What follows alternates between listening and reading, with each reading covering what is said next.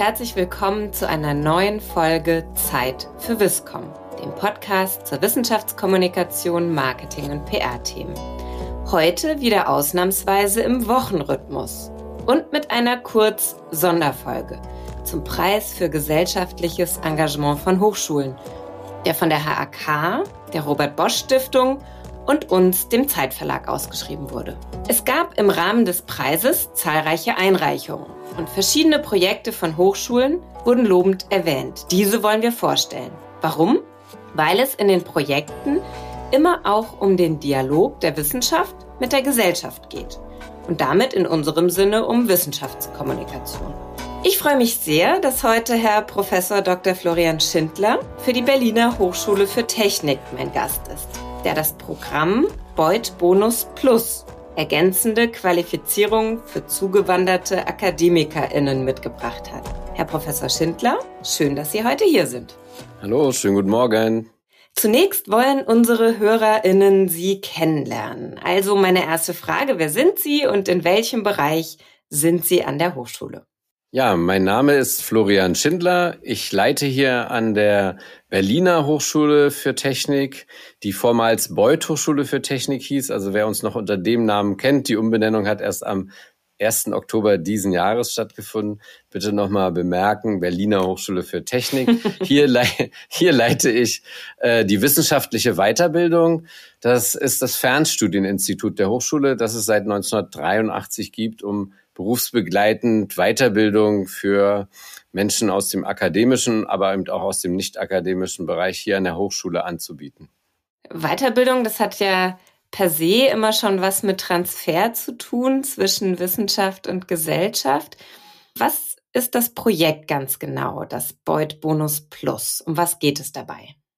Ja, das Beuth Bonus Plus, wie gesagt, stützt sich noch auf den Namen Beuth, der ja einer der Mitbegründer war von der akademischen Weiterbildung hier in Deutschland. Deshalb haben wir den Namen auch genommen und hat sich ja auch als Marke so etabliert und tragen den auch nach der Umbenennung der Hochschule jetzt noch weiter, bis die nächste Projektphase beendet wird. Hauptsächlich beschäftigen wir uns damit, Menschen, die zugewandert sind hier in Deutschland, ankommen, und einen akademischen Hintergrund haben und dann bei uns in den Arbeitsmarkt integriert werden wollen.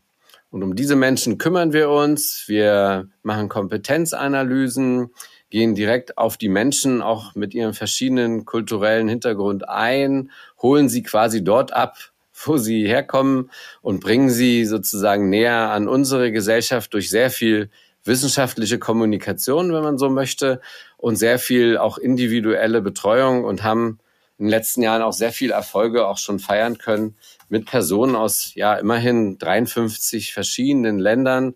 Und wir machen das schon seit 2013 und haben uns bei sehr vielen Personen sehr, sehr darüber gefreut, wie gut sie sich und zum Teil auch wie schnell sie sich in die deutsche Gesellschaft integriert haben. Wir wollen jetzt hier bei Zeit für Wiscom ja immer den Dialog zwischen Wissenschaft und Gesellschaft in den Mittelpunkt stellen. Und Sie sagen schon, Ihre Zielgruppe sind zugewanderte AkademikerInnen, bei denen Sie zur Integration mit beitragen. In welcher Art und Weise kommunizieren Sie da genau? Also wir nehmen die verschiedensten Formate, gerade was jetzt sozusagen die Erstansprache betrifft, arbeiten wir sehr viel mit sozialen Medien. Wir haben moderne Webseiten, wir haben Twitter, Facebook, Sing, LinkedIn. Die klassischen Portale nutzen wir, um die Erstansprache zu machen und natürlich auch die klassische Presse, die wir da über eine zentrale Funktion, die wir bei uns geschaffen haben. Jetzt allerdings erst in der letzten Projektphase, aber die sehr erfolgreich hier ihre Arbeit gemacht hat und auch einen sehr schönen Namen hat für unser tolles Projekt. Das ist Frau Nana Nukruma. Und wer den Namen schon mal gehört hat oder wer ihn noch nicht kennt, sage ich es mal andersrum. Ich selber habe lange in Indien gearbeitet. Der Name Nkrumah steht, so wie der Name Gandhi für die Befreiung des Subkontinents steht und die Unabhängigkeit, steht der Name Nkrumah für die Unabhängigkeit vieler afrikanischer Staaten. Also das ist ein ganz netter Hintergrund und durch diese Einrichtung, dass wir jemanden hatten, der sich wirklich in einer halben Stelle um wissenschaftliche Kommunikation gekümmert hat und gerade um diese ganzen Medien, die ich genannt habe, hat das auch nochmal einen Boost gegeben für das Projekt und wir sind auch wirklich jetzt deutschlandweit sehr gut vernetzt und auch bekannt. was für so eine staatliche Hochschule kein normaler Zustand ist. Also man hat ja sonst nicht solche Ressourcen, auf die man zugreifen kann. Gerade im Bereich Öffentlichkeitsarbeit, wissenschaftliche Kommunikation, da fehlt es noch an vielen staatlichen Hochschulen. Spannend, tatsächlich eine eigene Kommunikationsreferentin sozusagen für das Projekt. Sind Sie darüber auch mit der zentralen Kommunikationsabteilung vernetzt? Ja, natürlich. Also wir haben eine zentrale Öffentlichkeitsarbeit, die aber auch immer sozusagen die zentralen Themen der Hochschule kommuniziert. Und wenn es dann um kleinere Bausteine geht, das gilt auch für mich jetzt als Leiter der Weiterbildung, ist es halt schwierig, die Themen dann dort auch noch zusätzlich unterzubringen. Das heißt, wenn man wirklich Erfolg haben will mit solchen Maßnahmen und auch klar Erreichbarkeit gerade bei den Zielgruppen haben möchte, dann braucht man so eine Person und das wäre ja auch ein Appell an die Mittelgeber, sowas auch mit zu finanzieren, auch mit zu ermöglichen, weil nur dann kann so ein Projekt letzten Endes auch größeren Erfolg haben und auch weiter verbreitet werden. Das finde ich ist ein sehr schönes Plädoyer. Jetzt noch die Frage, wie ist das Feedback aus den einzelnen Zielgruppen, sozusagen den direkt angesprochenen, aber auch aus anderen Bereichen der Gesellschaft, aus der Politik, aus der Wirtschaft? Gibt es Kooperationspartner? Ja, also wir haben ja ein großes Netzwerk, das IQ-Netzwerk die sich äh, sozusagen bundesweit auch mit dem Thema auseinandersetzen. Auch die haben uns sehr viel geholfen über Flyer, Informationsmaterialien und Vernetzung zu anderen Partnern in Deutschland. Wir haben viele Unternehmenspartner und wir haben jetzt ja mittlerweile selbst durch die zugewanderten Personen haben wir ja auch schon ein Netzwerk von Alumnis, die auch gerne mit Medien sozusagen ihre Erfolgsstories verbreiten, was wir auch verstärkt tun. Also wir nutzen jetzt auch die sozialen Medien, auch mal so kleine Geschichten, Storytelling zu machen, Geschichten darzustellen von äh, Migrantinnen und Migranten, die erfolgreich sich bei uns integriert haben. Jetzt beispielsweise bei der Deutschen Bahn arbeiten oder auch schon im Deutschen Bundestag tätig waren. Es gibt so viele schöne Beispiele, mit denen wir uns auch motivieren, noch weitere Projektphasen durchzuführen. All diese Beispiele, Ihre Website zum Projekt, alle weiteren Informationen verlinken wir natürlich hier auch in den Show Notes. Jetzt sind wir in einer Kurzfolge, damit kommen wir schon zum Abschluss, zu unserer Viscom-Vision. Wir wollen von allen Gästen immer wieder wissen, was ist Ihre Vision für die Wissenschaftskommunikation? Also, wenn Sie alles Geld der Welt hätten, wenn es keine Ressourcenprobleme gäbe, keine Restriktionen, was würden Sie für die Wissenschaftskommunikation umsetzen wollen?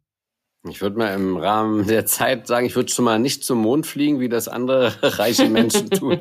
Ich würde denken, wir sollten den Wissenschaftsstandort Deutschland gut kommunizieren, auch international kommunizieren, gerade mit sehr vielen Akademikerinnen, Akademikern aus dem Ausland zusammenarbeiten und sollten gute Programme haben, um auch sehr fähige Leute, vielleicht auch nach einigen Jahren in Deutschland, wieder auch in ihre Länder integrieren zu können, um dort auch Dinge zu bewegen in diesen Ländern.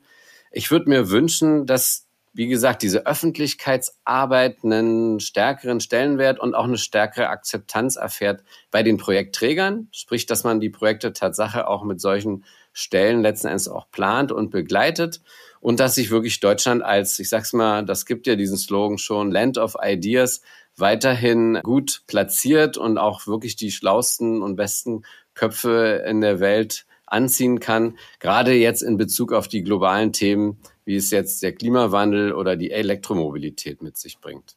Spannend. Und wenn ich einen Wunsch hätte als Wissenschaftler, mhm. dann wäre es das, dass sich das, was wir jetzt tun, wir tun das immer im Projektkontext, auch verstetigt. Das ist das ganz wichtige Thema, dass die Ministerien nicht so eine einmaligen Dinge aufsetzen, sondern Tatsache auch mit uns in den Projekten dafür sorgen, dass sich die Projekte nachhaltig an den Hochschulen verankern.